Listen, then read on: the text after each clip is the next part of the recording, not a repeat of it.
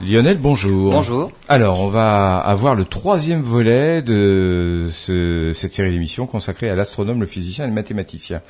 Dans les précédentes évolutions, vous aviez parlé de l'évolution d'une théorie, des changements radicaux de théorie pour expliquer les observations. Et, et aujourd'hui? Ah ben aujourd'hui, on va voir que ben on a, on va dire, on a deux grandes théories, l'une pour l'infiniment grand, l'autre pour l'infiniment petit. Eh bien, l'infiniment grand dont on a parlé, c'est la relativité générale d'Einstein, pose toujours quelques problèmes. On a encore des zones d'ombre qui apparemment ne sont pas bien expliquées par la relativité générale, et c'est un doux euphémisme.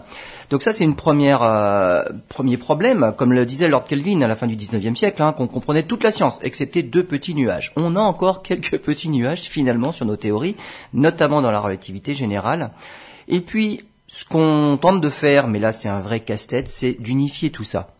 Pourquoi y a-t-il deux théories différentes qui expliquent d'une part ce qui se passe dans les grandes échelles infiniment grands et une autre théorie complètement différente qui explique ce qui se passe pour l'infiniment petit et au niveau de l'atome. Parce que ça se passe pas de la même façon, ne, Ah, ne mais serait-ce et ces que deux théories sont carrément in- incompatibles. Donc on essaye de bah, finalement de transformer l'une en l'autre euh, ou alors de trouver une théorie qui chapeauterait le tout pour finalement unifier tout ça et n'avoir qu'une seule théorie. Alors qui sait peut-être que la relativité générale ou la relativité d'Einstein, euh, c'est une théorie dépassée.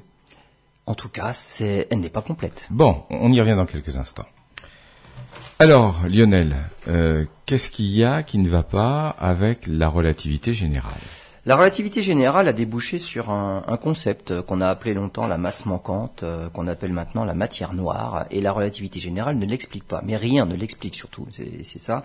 Alors d'où vient ce concept-là qui s'appelait euh, initialement la masse manquante?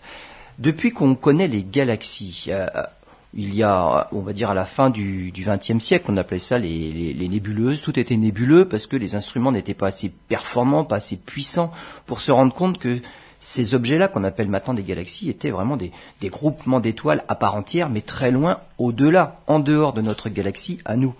Donc depuis qu'on connaît les galaxies, euh, de- depuis, qu'on sait que ce sont des rassemblements d'étoiles qui se trouvent très très très loin de la Voie lactée, on les étudie. Alors on étudie quoi? Ben, On étudie euh, bah, la vitesse de rotation, not- notamment des galaxies. Comme ce sont des objets qui sont assez lointains, il n'y a que dans les galaxies relativement proches qu'on peut voir des étoiles individuelles. Euh, à part ça, tout ce qu'on peut faire, c'est simplement étudier la vitesse de rotation de l'ensemble. Qu'est-ce qu'on observe? Eh bien, exactement pareil que dans le système solaire finalement. Dans le système solaire, tout ce qui est proche du Soleil va tourner vite, tout ce qui est éloigné du Soleil va tourner beaucoup moins vite. Pour une raison bien simple, c'est que lorsque l'on est proche du Soleil, on a une force d'attraction gravitationnelle qui vient du Soleil, qui est beaucoup plus importante. Oui. Et pour compenser cette force d'attraction qui nous attire, il faut tourner vite sur l'orbite. Un exemple, euh, par exemple Mercure, qui est la première planète dans le système solaire, doit avancer à 47 km par seconde sur son orbite. Pour Donc, ne pas être absorbé par le soleil. Exactement. Sinon, euh, ça va être une spirale. Son orbite, son sa trajectoire sera une spirale qui finira par euh, tomber sur le Soleil fatalement. Donc, 47 km à chaque seconde, ça veut dire 170 000 km heure. Comme l'orbite de Mercure n'est pas un cercle parfait, c'est une ellipse avec un moment où elle est plus proche du Soleil, un moment où elle est plus éloignée du Soleil. Au moment le plus proche, là, elle doit aller encore plus vite. Donc, en fait, sa vitesse maximum sur son orbite, c'est 212 000 km à l'heure. Donc 47 km par seconde, c'est une vitesse moyenne pour Mercure sur son orbite. La Terre est déjà plus loin. Elle est à peu près, on va dire, trois fois plus loin que Mercure. La Terre n'a besoin d'avancer qu'à 30 km à chaque seconde. Ça veut dire que si la Terre était près du Soleil à la hauteur de Mercure à 30 km seconde, elle serait absorbée. Absolument. Elle n'irait pas assez vite sur sa trajectoire par rapport à l'attraction du Soleil. Donc, à l'orbite, à l'endroit où se trouve Mercure, il faut aller à 47 km par seconde. Ce qui est bien avec les lois de Kepler, lorsque euh, Johann Kepler a établi ses lois à partir des observations de Tycho Brahe, c'est que finalement on arrive à donner, euh, à qualifier le système solaire. À chaque distance par rapport au Soleil correspond une vitesse à laquelle il faut aller. Si vous êtes un peu plus lent, vous êtes irrémédiablement attiré par le Soleil. Si vous êtes un peu trop rapide, bah, finalement vous vous échappez du système solaire. Bien sûr. Ou en tout cas vous, vous tombez sur une autre orbite, mais un peu plus grande. La Terre, elle, donc, se trouve trois fois plus éloignée de Mercure, 150 millions de kilomètres. On doit avancer à 30 kilomètres à chaque seconde. Vous imaginez, en, en 10 secondes, on est en Bretagne. Hein. Et Pluton 110 000 kilomètres heure. Bah, Pluton, qui est bien plus éloigné, Pluton n'est plus une planète, c'est une planète naine, mais Pluton n'a pas pour autant disparu. Donc Bien on sûr. peut parler de Pluton. Hein. Elle, Oui, oui, s'est pas volatilisée hein, du système solaire en, en 2006. C'est autorisé encore. On a le droit, exactement. Donc, Pluton qui se trouve, elle, entre 5 et 7 milliards de kilomètres du Soleil, n'a besoin d'avancer, et je dis bien c'est un besoin, n'a besoin d'avancer à cette distance-là qu'à 5 kilomètres à chaque seconde, 6 fois moins vite que la Terre sur son orbite. Donc on voit que, évidemment, quand on observe le système solaire, de loin, par exemple, on imagine un extraterrestre qui vit sur une des 4200 exoplanètes maintenant connues. Quand il observe le système solaire, il voit des planètes qui tournent plus ou moins vite, et cette vitesse-là est déterminée par deux choses, la distance à l'objet central et surtout la masse de l'objet central. Mmh. C'est une façon indirecte, finalement, ou pourquoi pas directe, hein, de mesurer la masse de l'objet qui se trouve au centre. Si on vous dit à 150 millions de kilomètres de l'objet, c'est-à-dire la Terre, on doit tourner à 30 kilomètres par seconde pour, pour être sur une orbite stable, alors un petit calcul simple vous donne la masse de l'objet autour de lequel vous tournez. Donc il est facile de trouver la masse du Soleil simplement en, en observant la vitesse des planètes. C'est exactement ce que l'on fait par exemple en observant euh, le balai des satellites autour des planètes. On connaît la distance du satellite à sa planète, on peut mesurer la masse de la planète. C'est comme ça qu'on fait. On n'a pas besoin de sortir la bascule ou d'aller sur place. On regarde à quelle vitesse Io tourne autour de Jupiter. On peut déterminer très facilement la masse de Jupiter. Même quelqu'un qui est pas bon en maths. Hein. Même oui, oui, oui, c'est pas très difficile. Non, non, c'est vraiment une formule simple. Euh, donc, que ce soit avec les formules de Newton ou les formules d'Einstein pour la relativité générale, ce concept-là, à chaque distance, sa vitesse, ça marche. On va dire, dans les cas les plus extrêmes, surtout vers les régions internes du système solaire, c'est là qu'on commence à voir une différence entre ces deux théories. On a fini par abandonner la, théorie de Newton parce que dans les, régions proches du Soleil où la traction gravitationnelle est importante, là la différence, la divergence entre les deux, les deux théories, là on la voit bien. Et donc, la plus précise des deux, c'est la relativité générale. Et c'est de là qu'elle est née. Des problèmes qu'on a vu sur l'orbite de Mercure, on en a parlé dans la précédente émission. Quand on observe des galaxies, on imagine exactement la même chose, logiquement. Au centre de la galaxie, il y a un bulbe d'étoiles, c'est là où il y a la masse, on va dire le maximum de masse. Et plus on s'éloigne du centre d'une galaxie, plus les étoiles sont loin de cette masse-là, et moins elles ont besoin d'aller vite pour tourner autour de ça.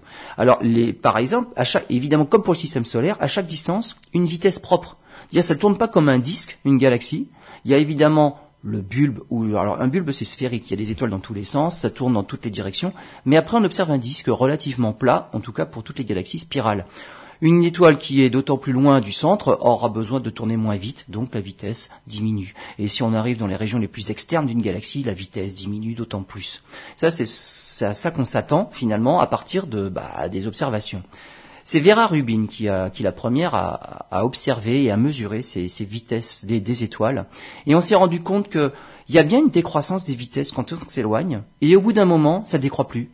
Les vitesses sont constantes. Comme si les galaxies, bah finalement, c'était contrairement à ce que je viens de vous dire, c'est un disque solide. Et quand un disque tourne sur la platine, euh, les régions externes du disque euh, de vinyle ne tournent pas plus lentement que les régions internes du disque de vinyle. Sinon, euh, le disque il se déformerait. Hein. Donc on voit bien qu'il tourne d'un seul tenant et il reste solide. Mais pourquoi ça tourne d'un seul tenant bah ça c'est toute la question. Bah voilà. Puisque ce qui fait tourner les objets dépend de la masse de l'objet central. Si on s'éloigne de cette masse, la vitesse doit se réduire, doit diminuer. ça veut dire qu'il y a une autre masse quelque part qui fait qu'on doit rester à une vitesse constante finalement, hmm. mais une masse qu'on n'observe pas. C'est-à-dire qu'une galaxie, quand on fait des photos, quand on l'observe dans un télescope, il y a un nombre d'étoiles incroyable. Donc c'est toute la partie lumineuse de la galaxie. Et on, a l'impression, on va pouvoir déterminer cette masse-là en observant. Donc on a une idée de la masse de la galaxie en observant, en regardant les photos. Et quand on mesure les vitesses de rotation des étoiles autour du centre de la galaxie, à différentes distances, on se rend compte que ça ne coïncide pas. Il y a une autre masse, donc cette autre façon de calculer la masse, avec la vitesse de rotation des étoiles les plus externes, ne coïncide pas avec la masse à partir des observations, simplement à partir des photos. C'est ce qu'on a appelé la masse manquante. Masse manquante, et ça, la masse manquante, elle manque à la relativité générale. La masse manquante manque à tout le monde. À tout le monde. C'est ce qu'on appelle actuellement la matière noire. Alors cette masse manquante, cette fameuse matière noire, on, y fait appel dans d'autres cas. Donc là, c'était la vitesse de rotation des étoiles dans une galaxie.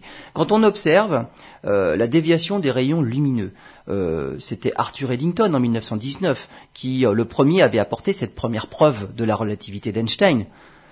Toute masse doit dévier les rayons lumineux. Hmm. On avait observé ça lors d'une éclipse totale, hein, le 29 mai 1919. Euh, si une masse est encore plus importante, par exemple une galaxie, ou même un amas de galaxies.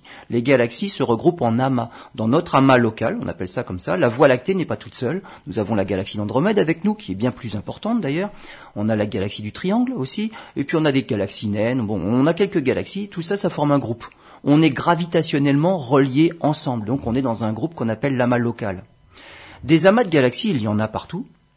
Les galaxies ne sont en général pas solitaires, elles vivent en groupe, en amas.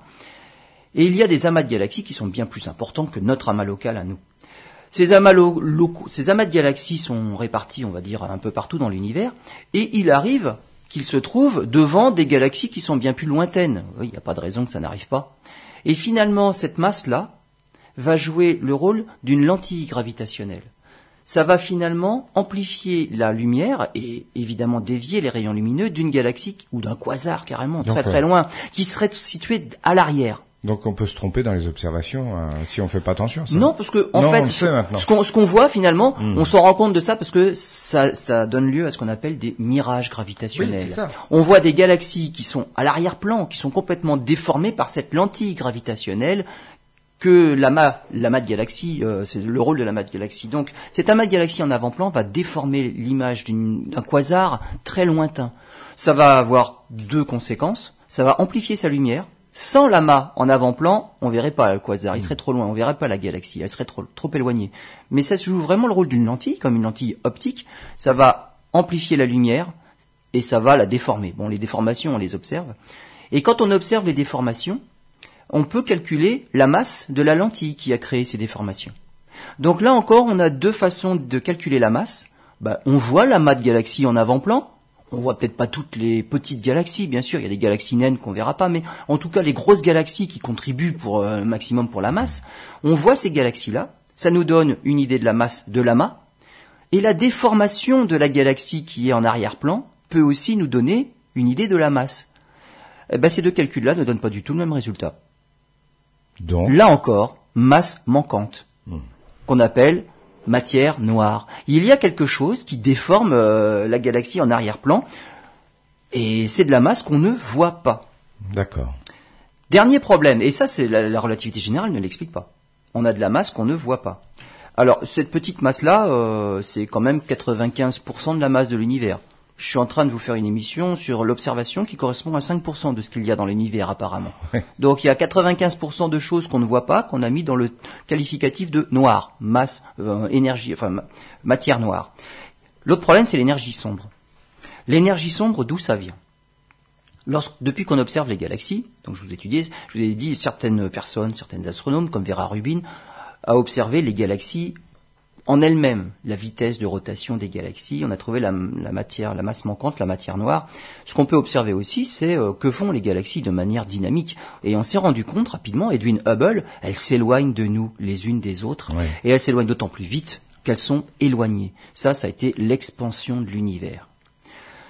Mais dans l'univers, il y a de la masse, euh, les galaxies, les amas de galaxies, et cette expansion-là, on imagine, elle doit avoir on va dire, trois hypothèses dans le futur. Soit l'expansion va finir par ralentir et par s'arrêter et l'univers va finir par se contracter. Voilà. Donc s'il y a suffisamment de masse, là on a le Big Bang a donné de l'élan à tout ça. Pour l'instant, c'est en train de, de s'agrandir. Il y a l'expansion de l'univers. Mais peut-être que cette expansion-là n'est pas assez rapide et la masse finira par rappeler tout le monde hmm. et on finira en Big Crunch. Ça, c'est la première hypothèse pour le futur. Deuxième hypothèse, Là, c'est sur le fil du rasoir. C'est en train de l'expansion de l'univers ralentir, ralentir, jusqu'à un moment où il y aura une vitesse zéro. il n'y aura plus d'expansion. L'univers sera statique.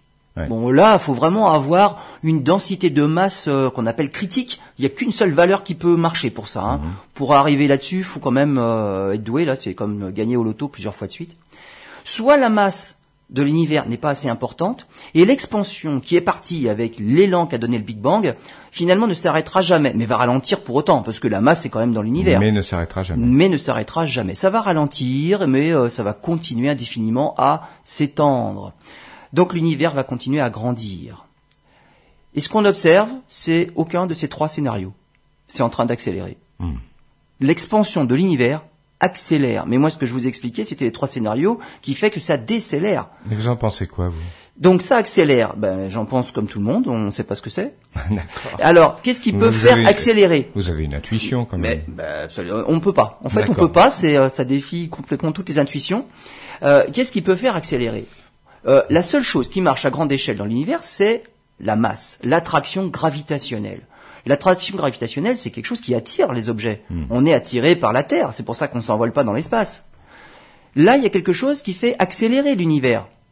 Ça veut dire que soit il y a quelque chose à l'extérieur qui l'attire pour le faire accélérer. Donc un autre univers, par exemple, on sait pas. Oui, mais là, ça va pas parce que univers, ça veut dire le tout. Bah oui. Donc, euh, en y dehors du tout, non, parce Bah qu'il n'y a pas de frontière au Donc tout. ça. Donc là, il y a quelque chose qui va pas. Conceptuellement, on peut pas aller à l'extérieur de l'univers qui déjà englobe le tout. Voilà. Donc il n'y a rien à l'extérieur qui pourrait l'attirer. Ça veut dire qu'il y aurait quelque chose à l'intérieur, forcément, puisque l'univers c'est le tout, faut quand même rester dedans. Quelque chose à l'intérieur qui accélérerait l'expansion. Ça veut dire quelque chose qui serait plutôt répulsif. Mais là c'est pareil, la seule force que l'on connaît, c'est une force d'attraction qui est euh, qui- qui attire. Elle est attractive, elle n'est pas répulsive. Donc il y aurait quelque chose de répulsif. Donc il y a, vous voyez qu'il y a il y a une accélération, il y a un mouvement qui accélère. De ce mouvement qui accélère, on en déduit une force, une force qu'on ne comprend pas puisqu'elle agit euh, à l'encontre de l'attraction gravitationnelle. Et cette force-là donne de l'énergie, c'est ça qu'on appelle l'énergie sombre. Une fois de plus, on ne sait pas ce que c'est. On l'observe, on ne fait que l'observer. Comment on fait pour l'observer Avec nos télescopes maintenant et les instruments toujours plus puissants, on a réussi à observer des supernovas. Supernovas sont des étoiles qui arrivent en fin de vie et que l'on peut voir mais très très très loin dans l'univers parce qu'elles deviennent d'un seul coup ultra lumineuses.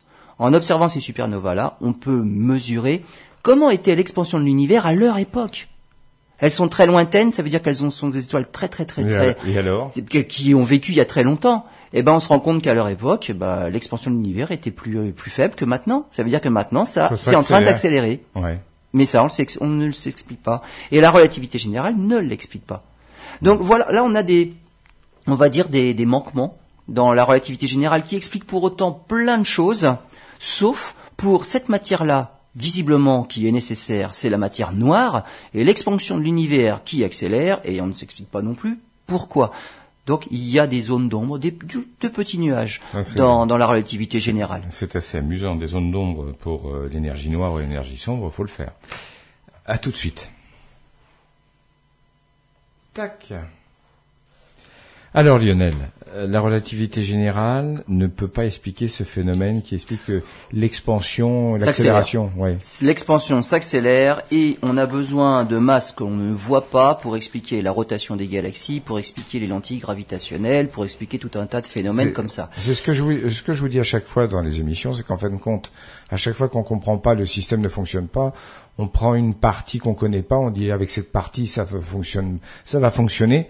Euh, Pour l'instant, on est dans le vague, on Ouais. est dans l'ombre. on a toujours été Donc dans le vague. Newton, on, on avait une hypothèse à l'époque de Newton quand on a découvert que pour Mercure ça ne marchait pas. On s'est dit euh, il doit y avoir une autre planète. On est parti à la recherche de Vulcain. Qu'est-ce qui s'est passé par la suite? Il a fallu changer de théorie. On est passé sur la relativité générale qui expliquait le phénomène parfaitement. Euh, à nouveau, on arrive aux limites de la relativité générale, visiblement, et on trouve une masse manquante, une matière noire, une énergie sombre qui ferait que ça accélère. Euh, la seule chose qui fait accélérer, euh, on l'a dit, en fait, il n'y a rien, parce qu'il y a que de la masse dans l'univers, et la masse, c'est attractif. À moins que on trouve, et là, on va dire, on part dans les spéculations, mais de toute façon, tout le monde spécule, puisqu'on ne sait pas du tout ce que c'est, et c'est plus de 95% des observations qui sont inconnues. On ne sait pas ce qu'on voit. On, a- on est en train de dé- d'échafauder des théories que sur les 5% visibles, puisque les instruments d'optique, les télescopes, ne voient que ce qui rayonne de la lumière, le rayonnement. Le reste ne rayonne pas. Et on n'a pas d'instrument pour voir ce qui s'y passe. Euh, à moins que on puisse imaginer qu'il y ait de la masse négative et qui aurait un rôle répulsif. C'est pas plus spéculatif que tout le reste. La on, cher- cherche des négative, particules. Bah, une masse C'est l'antimatière, non C'est pareil? Non, ça non, non, non, non. L'antimatière, c'est de la masse positive, mais dont la charge électrique est, à est l'inverse. Donc euh, l'antimatière, c'est plutôt au niveau de la charge, c'est pas de la masse négative. Donc non, non, c'est quelque chose qui est pas plus connu que tout le reste qui existe actuellement, mais la masse est négative. Donc c'est une des hypothèses. On cherche des, des WIMP, des, des particules qui interagissent faiblement. Enfin bon, on a donné tout un tas de noms à des particules exotiques dont on n'a pas vu la signature encore, mais on pourrait se dire ça pourrait être ça. Tout ce qu'on ne voit pas, ça pourrait être des choses exotiques. Ou alors certains émettent l'hypothèse que, et s'il existait des choses, des objets, des particules, qui aient une masse négative. Pour les mathématiciens qui ont, qui ont élaboré les théories à partir des observations, et on leur a demandé d'expliquer les observations autrement. Donc on a de la courbure de l'espace, on a des choses comme ça, euh, on a des masses dans les équations, mais tous ces objets mathématiques, rien n'empêche qu'ils aient des valeurs négatives. Hmm. Pour un physicien, il y a certaines valeurs qui ont du mal à être négatives, notamment la masse. On n'arrive pas à conceptualiser le fait d'avoir une masse négative. Mais pour, les mathématiciens... Mais pour un mathématicien, ça, ah ça, ça, change aucun problème. L'équation peut être valable. il joue avec ça tout le temps. Ben voilà, on change le signe. Voilà. Dans une équation, ça change le hmm. signe. Ça n'empêche pas de faire les calculs et de pouvoir échafauder même des hypothèses. Alors, on devrait voir ça.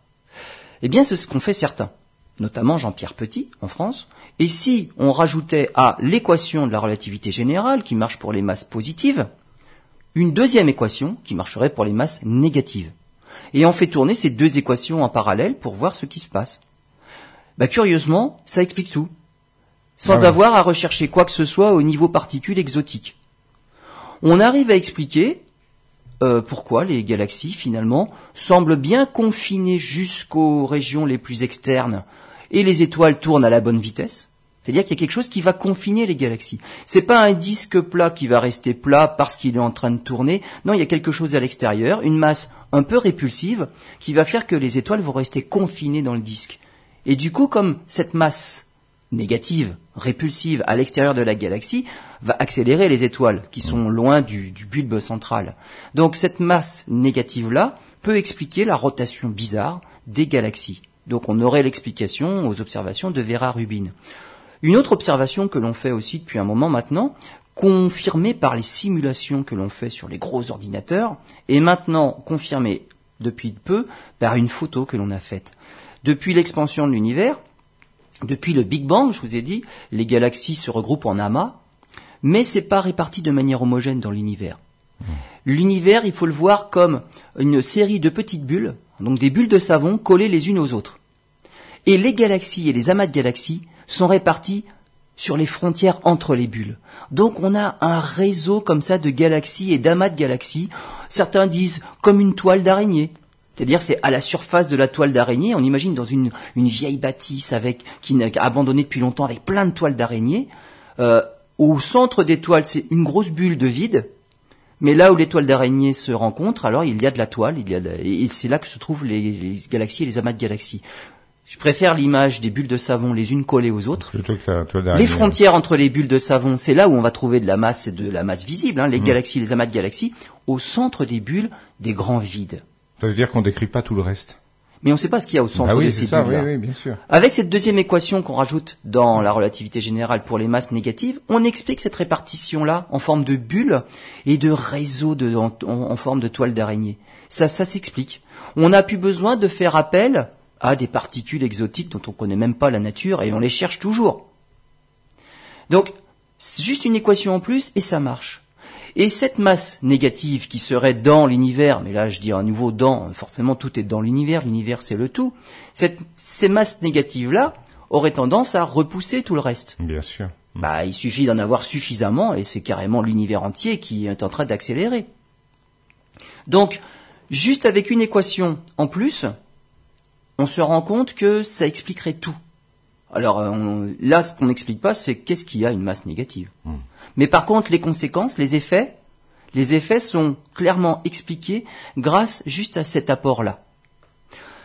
Comme toute euh, hypothèse, bah, certains le contestent parce que bah, on ne sait pas ce que c'est, ça embête beaucoup de monde. Donc on, a, on, reste, on va dire, euh, figé dans, dans notre vision de voir les choses actuellement. Peut-être que dans 50 ans, on trouvera ça tout à fait normal. Hein. et on, sera passé à autre chose et on admettra ça. Ou on admettra autre chose parmi les autres hypothèses pour, euh, pour la recherche de toutes ces particules exotiques-là. On a des observations qui nous montrent qu'il y a plein de choses qu'on n'explique pas. Bah, ce dont on manque finalement souvent, ce sont des idées. Allez, allez-y dans les hypothèses. Si on n'a pas assez d'hypothèses, on n'a a, priori pas la bonne. Donc on est parti à la recherche de choses qui de toute façon sont fausses. Si on a tout un tas d'hypothèses, et pourquoi euh, privilégier plus une hypothèse plutôt qu'une autre? C'est idiot. Donc si on a suffisamment d'hypothèses, on peut espérer que dans la liste des hypothèses, il y ait la bonne. Et chacun bah, part pour, pour essayer de confirmer chacun son hypothèse. Mais il faut au moins en avoir suffisamment. Certains scientifiques disent actuellement, le problème c'est qu'on n'a pas assez de problèmes. Les théories expliquent relativement trop, facilement ce qu'on observe. Et finalement, les petits points noirs, ben, on n'a pas assez de problèmes et on n'a pas assez d'hypothèses pour partir à la chasse. Donc ça, c'est une hypothèse. Pourquoi ne pas en tenir compte? Hmm. Elle est aussi bizarre que toutes les autres, hein. mais pourquoi renier une hypothèse bizarre parce qu'elle serait peut-être plus bizarre que les autres, Parce qu'on n'a pas l'habitude de parler de masse négative, hmm. donc c'est une hypothèse qui, a priori, n'a pas lieu d'être rejetée pour ce qu'elle est. Mais avec celle-là, en tout cas, on en revient à toutes les anciennes théories. Ptolémée, quand il expliquait le système solaire, et c'était la Terre au centre, il y avait des choses trop bizarres. Il a fallu qu'on le dise, mais non, c'est plutôt le Soleil qui est au centre et ça marche beaucoup mieux comme ça, même si ça gênait à l'époque. On en est à peu près là. Dans la vie quotidienne, ça gênait pas. Voilà. Dans la vie quotidienne, ça gêne pas, absolument. c'est juste quand on est obligé d'expliquer le fonctionnement du système solaire, faut faire un schéma qui est hmm. extrêmement compliqué. Et là, on se dit, euh, franchement, c'est aussi compliqué que ça, c'est bizarre. Hmm. Mais à l'époque, on ne disait pas c'était bizarre, on disait c'est normal parce que c'est comme ça. Mais le parce que c'est comme ça, c'est là le problème, c'est qu'est-ce qu'il y a derrière? Que sous-entend le parce que c'est comme ça? C'est parce qu'il faut que ce soit comme ça et quelqu'un a décidé que c'était comme ça ou parce que c'est physiquement c'est plus logique. Bah plus logique, il vaut mieux mettre euh, le soleil au centre et ça explique plus facilement les choses. Donc on en est là avec ces histoires de matière noire, d'énergie sombre. On met dans ces deux qualificatifs tout un tas de choses parce qu'on ne se les explique pas. Mais on est même au-delà de ça, c'est qu'on refuse certaines hypothèses. Carrément. A priori, bah voilà, la masse négative, on n'en veut pas. Mais pourquoi Plus que d'autres choses bizarres, on ne sait pas. C'est pour ça qu'on a mis un peu Jean-Pierre euh, Petit à, à l'encan, quoi. Entre autres. Entre autres. Entre autres. Ben, ou alors, si ça n'avait pas été Jean-Pierre Petit, peut-être qu'on l'aurait plus accepté. Mais en tout cas, cette histoire hmm. de masse négative, qui pourtant explique tout ce que l'on voit, c'est la plus simple.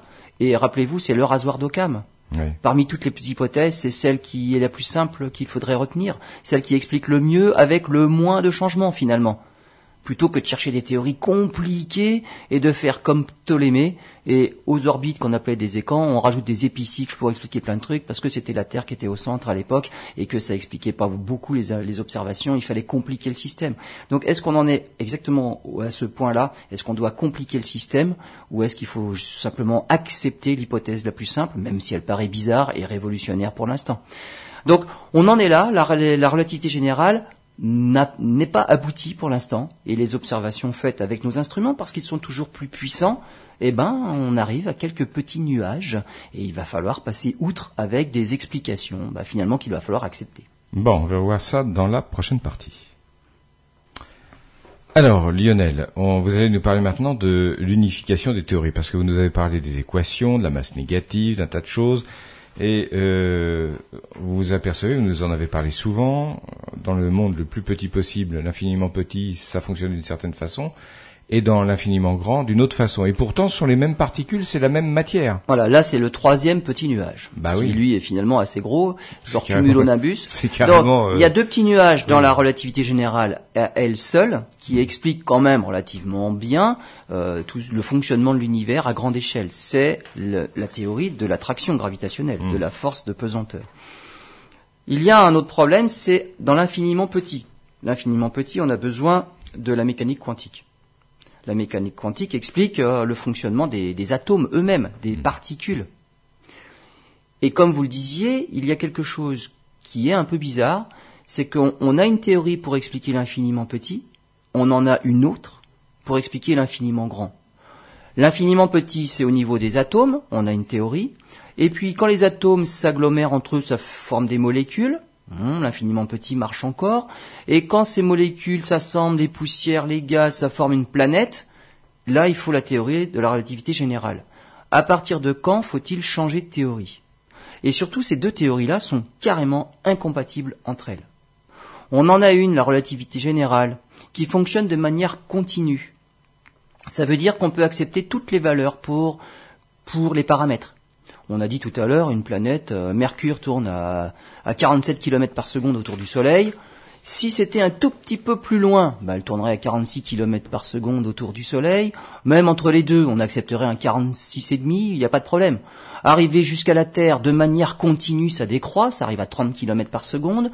On va dire, tout ça pour vous dire que il n'y a pas des sauts dans les valeurs. Toutes les valeurs entre 47 km par seconde et 30 km par seconde au niveau de la Terre, toutes les valeurs sont acceptables. Et toutes les orbites sont acceptables. Donc, la relativité générale est une théorie continue. Les mathématiciens parlent justement de fonction continue, par exemple. Quand on trace avec le stylo une fonction sur la feuille, on ne lève pas le stylo. Toutes les valeurs entre deux points sont acceptées.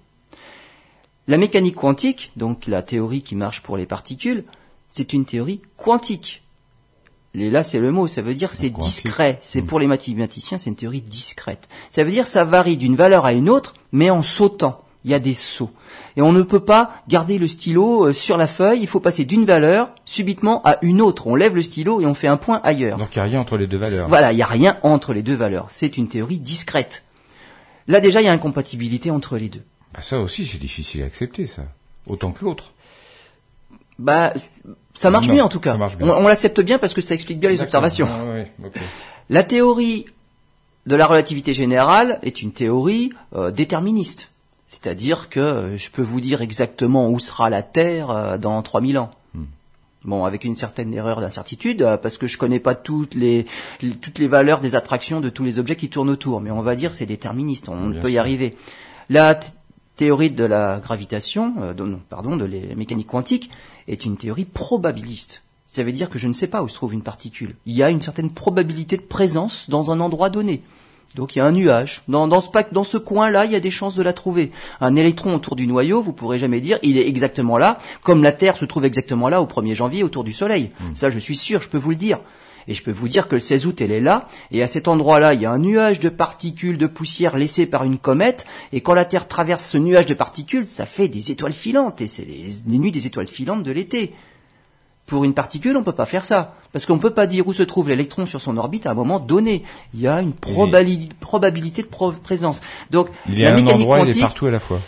en- il est en gros à un endroit, mais on va dire, euh, il y a une forte probabilité qu'il soit là, mais il y en a une un peu moins forte qui soit un peu à côté, et puis il y en a une moins forte qui soit un peu à côté. Finalement, il est à, dans une région. Hmm.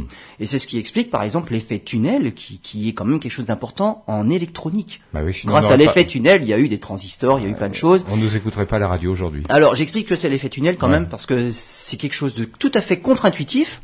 J'explique que, alors, vous vous trouvez proche d'un mur, vous-même, hein, physiquement. À un mètre derrière vous, il y a un mur. Souvent. Vous pouvez vous approcher du mur. Vous serez à un centimètre. Euh, si je vais de l'autre côté du mur, je suis sûr de pas vous voir quand même, hein, parce que vous êtes de ce côté-ci du mur. Si vous étiez un électron, je verrais un gros nuage de, de probabilité de présence. Vous êtes a priori devant moi, mais il y a une probabilité non négligeable que vous soyez en même temps derrière moi. Il y a une probabilité de présence dans la pièce. Hmm. Mais si je vais de l'autre côté du mur, le nuage en fait traverse le mur. Et il y a une certaine probabilité de présence non négligeable même de l'autre côté du mur. Et parfois la particule bah, se retrouve de l'autre côté. Elle a traversé le mur, non pas parce que euh, elle a, on va dire, elle n'est pas passée à travers, mais elle existe à la fois d'un côté et de l'autre. Hmm. Et donc elle existe aussi de l'autre. C'est ça l'effet tunnel. On dirait qu'il y a eu un tunnel dans le mur et vous êtes passé à travers. Donc vous existez aussi un peu de l'autre côté du mur.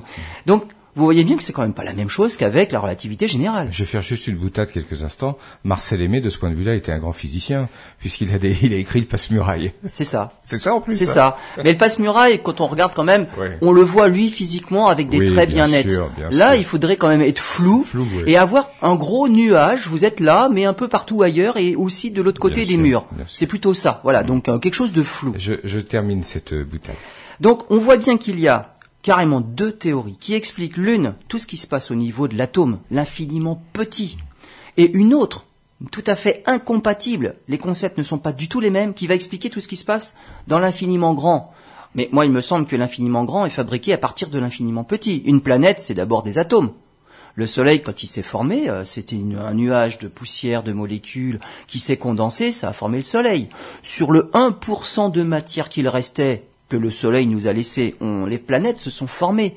Mais il s'est formé, le- les planètes se sont formées sur des atomes, des atomes de fer, des atomes d'uranium qui ont été envoyés là par une autre euh, étoile, une précédente génération d'étoiles qui a ensemencé finalement la nébuleuse protosolaire avec des atomes. Si on a des mines d'uranium sur Terre, c'est parce qu'il y a une autre étoile qui est arrivée en fin de vie, qui ouais. a explosé en supernova, qui nous a ensemencé et on s'est formé là-dessus. Donc une planète se forme à base d'atomes. Il y a une théorie pour expliquer les atomes et il en faut une autre quand les atomes s'assemblent pour former des planètes. Il y a quelque chose de bizarre, on va dire, de pas complet une fois de plus. Et là, c'est un casse-tête. Il y a des, théoriciens qui sont là à la recherche de la théorie unificatrice. Il faut unifier ces deux théories qui paraissent incompatibles. Qu'est-ce qu'on cherche à faire? Eh ben, en gros, je reprends mon image du cylindre. Si vous prenez un cylindre, vous l'éclairez sur le côté, vous voyez comme ombre un rectangle. Si vous éclairez le cylindre par le dessus, l'ombre, ce que vous voyez, c'est un disque. Ouais. Vous, et là, c'est exactement voit pas- ça on qu'on ne voit voit. pas le reste. On voit deux ombres totalement différentes, incompatibles. Une est bien anguleuse, le rectangle, et l'autre c'est un disque, il n'y a pas d'angle. Mais ce qu'on voit pas, mais d'où viennent les ombres? C'est le cylindre. Il faut prendre du recul. Il faut partir dans l'autre dimension. Les ombres, ce sont des objets en dimension 2. Il faut voir l'objet en dimension 3 qui sous-tend le tout. Et donc c'est ça qu'on est parti. Euh, finalement, c'est, cette quête-là qu'on cherche. Et il y a plusieurs théories pour essayer d'unifier la relativité générale avec la mécanique quantique. Alors il y a la théorie des cordes, par exemple. On cherche des théories un peu alternatives. Euh, on est parti là dans une hypothèse plutôt. On va essayer de quantifier la relativité générale. Ce qu'on a dit, la, la relativité générale, c'est une théorie qui était continue. Toutes les valeurs sont permises. Est-ce qu'en n'y regardant pas de plus près, on verrait pas des petits sauts comme ça, comme la mécanique quantique, avec simplement certaines valeurs autorisées et pas d'autres, mais à très très très petite échelle. A quand je vous ai dit, euh, Mercure euh, va à 47 km par seconde. Si elle est un tout petit peu plus loin, elle va à 46. Puis je vous dis, puis le 46,5 doit être autorisé. Si on regardait très très très très près, peut-être que le 46,1 ne serait pas autorisé et on passerait de 46 à 46,5, puis de 46,5 à 47. Donc, en y regardant de très très très près, est-ce qu'il n'y aurait pas une petite quantification des valeurs aussi? Donc, on cherche à quantifier la relativité générale. Et pour faire ça, il faut prendre du recul. Alors, la théorie des cordes, ça veut dire que il y aurait des les, les particules seraient en fait des modes de vibration de petites cordes, mais des cordes tellement petites qu'on ne les voit pas. Il faudrait vraiment regarder à la loupe, mais avoir une très grosse loupe. Et pour expliquer cette théorie-là des cordes, alors la plus élémentaire des théories des cordes contient 12 dimensions. Euh, nous, dans notre vie quotidienne, on, on est familier avec trois dimensions. C'est le volume. Oui, oui, bien sûr. Là, il faut parler de 12 dimensions. Mais alors, on dit, euh, la plupart des dimensions sont tellement petites qu'on ne les voit pas. Ça tombe bien parce que là, on ne s'imagine pas un univers à 12 dimensions. Et certaines euh, des évolutions les plus récentes des théories des cordes montent à 26 dimensions. Oui, est-ce que est-ce que ça n'a pas un peu du plomb dans l'aile ce genre de théorie?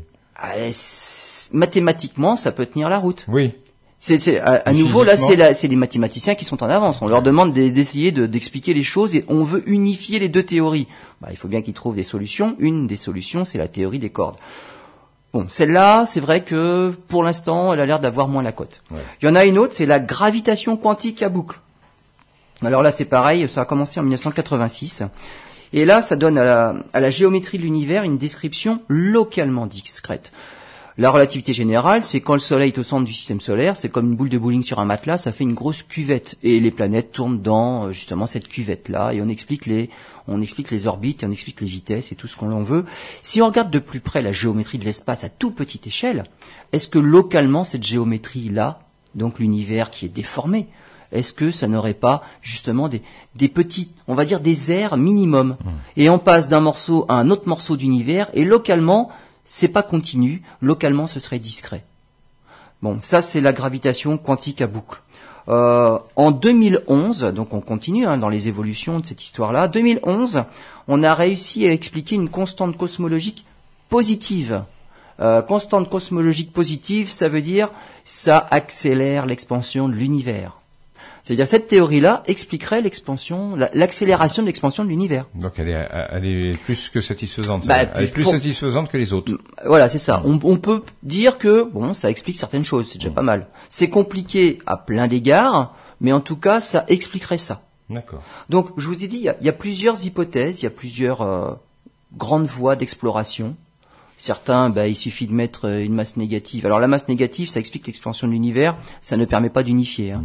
Donc la gravitation quantique à boucle euh, permet d'accélérer l'univers et ça commence à être compatible avec, à petite échelle, finalement, on voit cette quantification des paramètres. C'est pas quelque chose de facile, mais on n'imagine quand même pas qu'il faille avoir deux théories complètement différentes et à partir de quelle échelle il faut passer d'une théorie à la suivante. Hmm. Donc, il faut essayer d'unifier tout ça. D'accord. On voit ça dans la prochaine partie. Bon, Lionel, dernière partie de cette émission. Vous nous avez parlé de, théorie des cordes. Euh, c'est vrai que si on lit un peu la presse scientifique, on parle de multicordes, de multi-univers. Euh, la gravitation quantique à boucle, vous nous avez expliqué, ce qui est quand même important, ce que signifie quantique. Et en fait, vous avez répondu avec une autre formule, c'est euh, c'est une théorie discrète. C'est ça. Alors ceux qui font pas de mathématiques, pour euh, comprendre ce que veut dire discrète, je voulais y revenir juste avant qu'on on aille à la suite. En mathématiques, discret, c'est le contraire de continu. C'est le terme voilà. opposé. Donc continu, c'est on a le droit de prendre toutes les valeurs. Ce que vous expliquiez dans la partie Si, si précédente. par ex- ben, une ligne continue, mais euh, si on reprend Voilà. on fait le code de la route, la ligne continue, c'est la ligne blanche. C'est-à-dire qu'on n'a pas décollé le pinceau de la route. Voilà. On fait une ligne continue. La ligne discrète, c'est la ligne pointillée. On est obligé à un moment donné de sauter d'un endroit à un autre. Et on se dit, entre les deux, j'ai pas le droit, je n'existe pas, il n'y a pas de peinture. Donc on fait un saut. C'est ça la partie euh, discrète, c'est la quantique. Certaines valeurs sont autorisées, d'autres ne le sont pas. On met pas de peinture par terre. Et donc ça nous permet de doubler nous quand même. hein. Voilà. Et c'est intéressant de, mais je voulais vous y revenir, euh, que, y revenir. Alors il y a de nouvelles théories Alors, qui sont plus, ouais. Voilà, ces nouvelles théories-là. À chaque fois, donc, dans, dans les trois émissions, on, on a vu que, les- à partir des observations, il a fallu faire évoluer les théories parce qu'à chaque fois qu'on a un nouvel instrument, on voit des choses bien mieux finalement. Et donc, la théorie qui expliquait les choses finalement, par exemple à l'œil nu, bon, d'accord, il a fallu la faire évoluer dès l'instant qu'on a commencé à avoir des instruments. Quand Galilée a observé les phases de Vénus, et Vénus finalement devait tourner autour du Soleil pour expliquer ça, sinon ça marchait pas. Oui. Donc chaque théorie évolue avec l'évolution des instruments, des observateurs. Donc les astronomes observent, les astronomes voient des choses et se tournent vers les physiciens, donc les astrophysiciens, en disant euh, votre théorie ne marche pas parce que moi je vois ça. Donc on fait évoluer les théories. Euh, les astrophysiciens se tournent vers les mathématiciens parce que nous on voit ça, l'explication ce serait ça, mais conceptuellement, mathématiquement, comment ça marche? Donc il faut trouver tout un langage mathématique pour expliquer finalement le phénomène physique qui sous-tend les observations. Ça se fait en général un peu dans la douleur. Passer d'une théorie à une autre, surtout quand il faut changer de théorie, on n'aime pas. Pour différentes raisons. Vous parlez Pas toujours vous- pour les mêmes. C'est un euphémisme quand vous dites dans la douleur. Quand on pense à tous ceux qui ont fini sur le bûcher pour euh, parce qu'ils changeaient de paradigme. Voilà, le passage de la théorie géocentrique, la Terre au centre, à la théorie héliocentrique du système solaire, le Soleil au centre, certains ont brûlé sur le bûcher. Voilà. Giordano Bruno. Entre autres. Voilà, donc euh, ça se fait dans la douleur. Copernic, lui, on lui en a pas voulu trop, il est mort avant de publier. Donc finalement, euh, il était déjà mort et on a découvert dans sa publication, juste en annexe, euh, il vaut mieux que le Soleil soit au centre. On ne pouvait plus rien contre lui, il était déjà mort. Et puis il a dit, bon, mais ce n'est qu'une hypothèse. Bon, ça c'est bien aussi de dire ça. Donc ça permet d'accepter plus facilement les choses. Giordano Bruno, malheureusement, il l'a dit tout fort. On lui on l'a brûlé. Galilée l'a redit tout fort. On lui a dit bon, tu restes chez toi et puis t'arrêtes de le dire trop fort. Puis finalement, euh, Kepler, Newton, tout cela sont arrivés et ils ont dit mais oui, mais c'est la bonne explication. Bien sûr. Donc ça se passe en général mal quand on veut changer de théorie. On en est là actuellement avec la relativité générale. Euh, on l'a d'abord rejeté. Pourquoi? Parce que la relativité générale, c'est l'enfer au niveau mathématique. faut faire de l'algèbre tensorielle. Bah, pour ceux qui ne sont pas familiarisés avec les tenseurs, rassurez-vous, j'en fais partie. Je connais le mot. Hein. Je sais ce que, à peu près ce que c'est. Pour manipuler un tenseur, faut aimer les maths. hein. On a un spécialiste en France, Jean-Pierre Petit, mais pourtant qui est, qui est mis de côté. Il y hein. en a d'autres, Cédric. Villani, on a, on a des grands mathématiciens en France, hein, et on a des médailles de Fields, c'est pas pour rien. Nous avons de grands mathématiciens en France. Ils maîtrisent les tenseurs, il n'y a pas de problème. Moi non, c'est pas de mon niveau. C'est dommage. Je voulais vous faire une émission. euh, Non, merci. Non, d'accord. merci.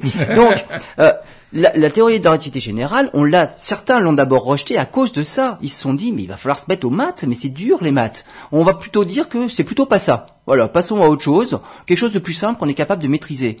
Bon, on, on voit bien que c'est pour de mauvaises raisons que c'est rejeté. Bien sûr, bien voilà, sûr. ce ne sont pas de bonnes raisons. Donc, il semble a priori qu'on réagisse toujours de la même manière en fait dans l'histoire. Cette histoire de masse négative là qui arrive maintenant là, euh, bah, bah non, on n'en veut pas. Mais on n'en veut pas, c'est plus pour une question de personne finalement, on a l'impression. Encore pour une mauvaise raison. Mais finalement, où on en est et comment on peut faire autrement? Parce que si on regarde bien, la communauté scientifique, c'est quand même eux qui sont là pour essayer de nous expliquer tous les phénomènes qui nous entourent et tout ce qu'on observe avec nos instruments. Mm. il y a une communauté scientifique. Qu'est-ce que c'est? Bah, Une communauté, c'est quoi déjà? C'est un ensemble de chercheurs et d'autres personnalités d'ailleurs, dont les travaux ont pour objet les sciences et la recherche scientifique, selon des méthodes scientifiques. D'accord? Quelqu'un qui émettrait des hypothèses juste comme ça pour rigoler et puis il n'y a aucun fondement, c'est pas de la science. La science, ça doit être quelque chose de falsifiable. Et j'entends par ce mot, on doit avoir les moyens de dire si c'est vrai ou si c'est faux. Ça peut être réfutable. Exactement, c'est le bon mot aussi, réfutable. Donc on doit donner les moyens à tout le monde de refaire l'expérience hmm. et qu'il vérifie par lui-même si ça marche ou pas. C'est pas juste euh, j'invente quelque chose, je dis quelque chose comme ça et tout le monde doit me croire. Euh, non, ça, c'est de la foi, ça. Ça, c'est autre chose. C'est une autre partie. C'est de la foi. C'est pas de la science. voilà. voilà. Il faut avoir foi en ce qu'on dit. Non. La science, c'est on n'a pas foi. On doit réfuter. On doit vérifier. Ça peut être falsifié. Tout le monde doit être capable de dire c'est vrai, c'est pas vrai.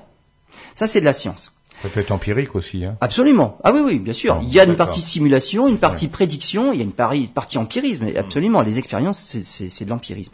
Euh, les scientifiques, donc, expérimentent. Et pour faire connaître tout ça, il y a des publications pour faire connaître les travaux. Tout ça, ça fait partie de la communauté scientifique. On a l'impression qu'avec une telle définition, finalement, euh, tout va bien dans le meilleur des mondes, hein, euh, et les idées font progresser tout le monde. Et finalement, on fait des débats, on fait, on fait des colloques, et c'est dans les, confrontations les, que les idées progressent et qu'on fait émerger de nouvelles théories. On est d'accord, on n'est pas d'accord, pourquoi? On a le droit de dire pourquoi. On n'est pas juste là pour dire, pour acquiescer bêtement. On dit pourquoi on n'est pas d'accord, et on fait évoluer les choses. Mais si c'était si simple. Alors ça, c'est dans voilà dans le meilleur des mondes, comme je l'ai dit. Finalement, qu'est-ce que c'est aussi la communauté? C'est un ensemble de personnes qui se regroupent autour des mêmes idées, euh, poussées un peu à l'extrême. Mais ça veut dire que les mêmes idées. Il y aurait des bonnes idées et des mauvaises idées. Oui. Bah oui, si on va, si on pousse le concept un petit peu à l'extrême, on va tomber là-dessus. Les idées à la mode et celles qui ne le sont pas. Absolument. Mais qu'est-ce qui se passe dans ces cas-là? Ceux qui ont les bonnes idées, ils ont les financements pour pouvoir faire leurs expériences, pour pouvoir expérimenter dans leur labo, pour avoir un salaire, déjà minimum, pour avoir un salaire et pour avoir le matériel pour financer leurs expériences, qui pour certains peuvent durer toute une vie. Une expérience, euh, ça peut prendre du temps. Il faut concevoir des, objets, des machines, parce que l'expérience, c'est une idée. Comment la mettre après en pratique? Ça peut durer des dizaines d'années, une expérience il faut avoir le financement parce qu'on est est payé pendant toute notre carrière en gros pour rien. On n'a pas de résultats. On est en train de monter une expérience et les résultats peuvent venir des années après. Donc ça veut dire que si on a les bonnes idées, alors on a convaincu les financeurs, on a le financement pour toute une carrière pour financer une expérience. Lorsque les résultats tombent, alors on peut publier ces résultats. Mais pour ceux qui n'ont pas les bonnes idées, on va dire à la mode, pas de financement, ça veut dire que rien que parce qu'on n'a pas les idées à la mode, on ne peut même pas essayer de les exploiter et essayer de voir si ça marche ou pas. On, va reparler de celui qu'on aime bien tous les deux, Jean-Pierre Petit, qui fait ses expériences avec des morceaux de scotch et de carton dans son garage. Absolument. En gros, ça se résume à ça. Ouais, c'est ça. Hein. Il a pas, on, ne donne pas les moyens pour faire plus parce que ça ne fait pas partie des idées à la mode. Hmm. Donc euh, c'est complètement c'est aberrant. C'est pas scientifique. C'est aberrant. Bah voilà, ça c'est la démarche, ça c'est contre scientifique. Euh, il ne faudrait pas finalement que le financement soit lié à la recherche. Hmm. La recherche, c'est euh, c'est altruiste, on va dire. C'est on a une hypothèse, on a une idée, allons vérifier jusqu'au bout. La science, c'est de la science, même si on dit qu'à la fin, ah bah non, c'est pas ça on a on, a cherché et on a de bonnes raisons pour dire c'est pas ça à la fin et on a cherché on a avancé ça nous a permis de découvrir plein de choses en passant la science finalement c'est un chemin à parcourir c'est pas juste arriver à un résultat l'erreur et fait dire progresser absolument mais et l'erreur avant d'arriver à dire que c'est une erreur, on a progressé, on a inventé des choses. Je vous ai dit, on met des années à monter une expérience, mmh. et ça fait progresser la technologie, tout ça. Bien sûr. Parce que ça n'existe pas au début, puisqu'il faut tout inventer. Quelques petits exemples. Euh, la NASA fait actuellement des tests avec des F-18 Hornet, ce sont des avions de chasse, pour tenter de diminuer le bang supersonique. Donc pour la NASA, c'est ça actuellement.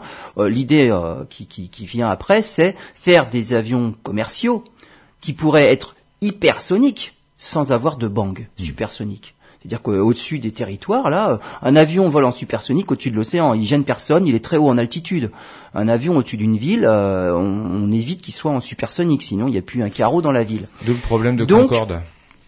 Voilà, d'où le problème de Concorde. Mais Concorde, il y a eu d'autres problèmes oui, qui aussi, sont. Euh, euh, donc, la NASA fait des tests pour essayer de diminuer ce fameux bang supersonique. Euh, Il y a un avion démonstrateur, donc on, là on essaye avec un F-18 Hornet parce que c'est ce qu'on a sous la main, et un avion démonstrateur c'est le X-59 pour développer le futur avion de la NASA, c'est le X-Plane. Autre petite histoire, un avion, le SR-71 Blackbird. C'est un avion, alors militaire celui-là, qui vole à Mach 3. Donc au-delà de, du supersonique, hein, Mach 3, trois fois la vitesse du son, c'est plus vite que le Concorde qui allait à Mach 2. Euh, par rapport aux meilleurs avions de chasse de l'époque, ce SR-71 Blackbird, il volait à une altitude double, 20 000 mètres. Vitesse triple, 3700 km heure. Euh, à cette altitude-là, il fait moins 55 degrés hein, dans l'atmosphère. Pourtant, avec la, la vi- à la vitesse à laquelle il allait, euh, les vitres du cockpit montaient à 150 degrés Celsius. Ça veut dire qu'il a fallu, à nouveau, quand on fait de la recherche, du, on fait du développement, un verre spécial avec du quartz. Ça n'existait pas à l'époque, il a fallu l'inventer. On a été capable de le faire pour des besoins bien précis. Au niveau du fuselage, à cette vitesse-là, c'est 220 degrés. Il va falloir trouver des matériaux qui résistent à 220 degrés. Les tuyères, 560 degrés au niveau des tuyères. C'est du titane. On a développé tout ça aussi. Premier vol, décembre 1964. C'était un avion qui datait, qui date de plus de 50 ans. On avait des recherches, mais euh, fabuleuses à cette époque-là. C'était il y a 50 ans. Est-ce que vous pensez que depuis, euh, les militaires américains ont stoppé tous les développements? Non. que tous les ingénieurs qui ont participé à ça, pour faire du verre à base de quartz, pour faire des tuyères en titane, pour faire tout un tas de développements qui n'existaient pas à l'époque, depuis ils sont tous à la retraite. euh, Non, non, Je mais- pense que depuis 50 ans, ils travaillent toujours sur des objets, sur des avions, Non sur des. Ben, je pense que on sait même pas ce qu'ils sont en train de faire. Hmm. Il y a un avion qui s'appelle Aurora. Voilà, on sait pas trop ce que c'est. C'est un concept qui a continué à la suite du SR-71 Blackbird. Et, et ça, ça me fait rappeler juste une parenthèse. Quand les premiers essais du LEM ont été faits, les gens qui le voyaient euh, pensaient que c'était un objet euh, volant non identifié. Bah, il l'était. il l'était. Il était non identifié. Non identifié. Bon, pour certains, il était tout à fait identifié, mais pas pour tout le monde. qui- Dans ces cas-là, on dit ovni. Mais ovni, c'est un gros mot, faut pas Voilà, dire ovni. pas Mais c'est non identifié. Mais ce qui veut dire qu'aujourd'hui, ça se trouve, nombre de phénomènes qu'on observe sont tout à fait explicables de ce point de vue-là. Mais pour nous, c'est non identifié. Voilà. Et comme c'est ovni, le terme, eh ben, on est complètement décrédibilisé. Faut pas le dire, ce mot-là, on passe pour un fou. Donc c'est pas identifié parce qu'on sait pas ce que c'est, Ouais. mais a priori, on n'est pas fou parce qu'on n'a pas toutes les connaissances. On va dire qu'on n'est pas bête. Revenons sur Jean-Pierre Petit. Oui. Il a beaucoup contribué à une, euh, on va dire, un chapitre de la physique qu'on appelle la magnéto-hydrodynamique, la MHD, ça va plus vite.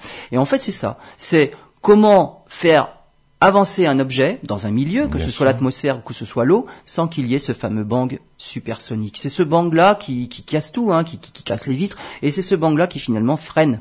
Pourquoi un bateau peut pas avancer à 1000 km heure sur l'eau Euh, Il faut quand même, euh, il y a cette vague d'étrave à l'avant là, qui correspond au bang supersonique pour les avions. Il y a aussi euh, des turbulences à l'arrière. Tout ça fait que ça freine. Grâce à la magnéto-hydrodynamique, il a trouvé un moyen pour supprimer cette vague d'étrave, pour supprimer le bang supersonique. Oui, dans l'eau, faut retirer l'eau, comme ça le bateau avance. Bah, dans l'eau, faut supprimer la vague. C'est pas, Voilà, c'est retirer l'eau. On se promène dans l'eau, mais sans avoir cette vague-là, la vague d'étrave. Euh, quand un hors-bord passe à toute vitesse le long d'un port, euh, les vagues qu'il crée, je pense que ça fait des dégâts sur les pontons et sur les bateaux qui sont à quai. C'est pour ça qu'on n'a pas le droit d'aller très vite dans l'eau, parce que malheureusement, on n'a pas encore été capable de supprimer cette vague d'étrave. Pourtant, si, avec la magnéto-hydrodynamique, il y a 50 ans, on connaissait le principe pour supprimer ce bang supersonique ou la, la vague d'étrave pour l'eau. Et il était connu en Russie, aux États-Unis, mais pas en Jean-Pierre France. Petit qui a été complètement mis euh, de côté en France parce que ces idées-là n'étaient pas à la mode à l'époque, il fallait pas en parler, ou on avait mieux- autre chose à faire, c'était plus intéressant. hein. Il est toujours pas mieux vu, mais il est en fin de carrière, donc maintenant malheureusement, je pense On qu'on passé à, on est passé à côté de quelque chose. Hmm. À cette époque-là, il était connu en aux États-Unis, il était connu en Russie, c'était une vedette dans ces dans ces pays-là.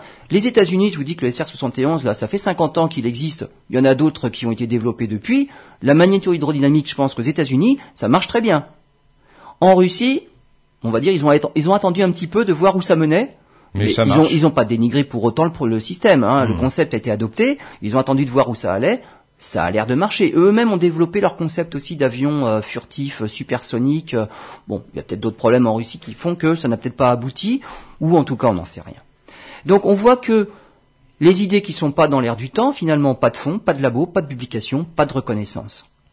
Bah finalement on dirait que l'histoire semble se répéter. Ouais. Quelqu'un qui osait dire en- au début du XVIIe siècle, c'est la Terre, c'est le Soleil qui est au centre du système solaire.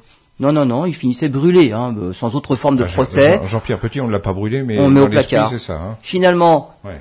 Galilée, Jean-Pierre Petit, c'est pareil, au placard, et on n'en parle pas. Et après, on s'étonne qu'il soit euh, aigri, agressif et Bah, on le serait à On moins. serait à moins, on le hein. serait à moins. Donc force est de constater que bah, dans notre monde moderne, nous avons toujours des réactions d'un autre temps. Et puis bon, bah, peut-être que le siècle prochain, on va se dire, Oh, mais ça c'est l'avenir. La magnéto-hydrodynamique, mais allons-y, c'est l'avenir.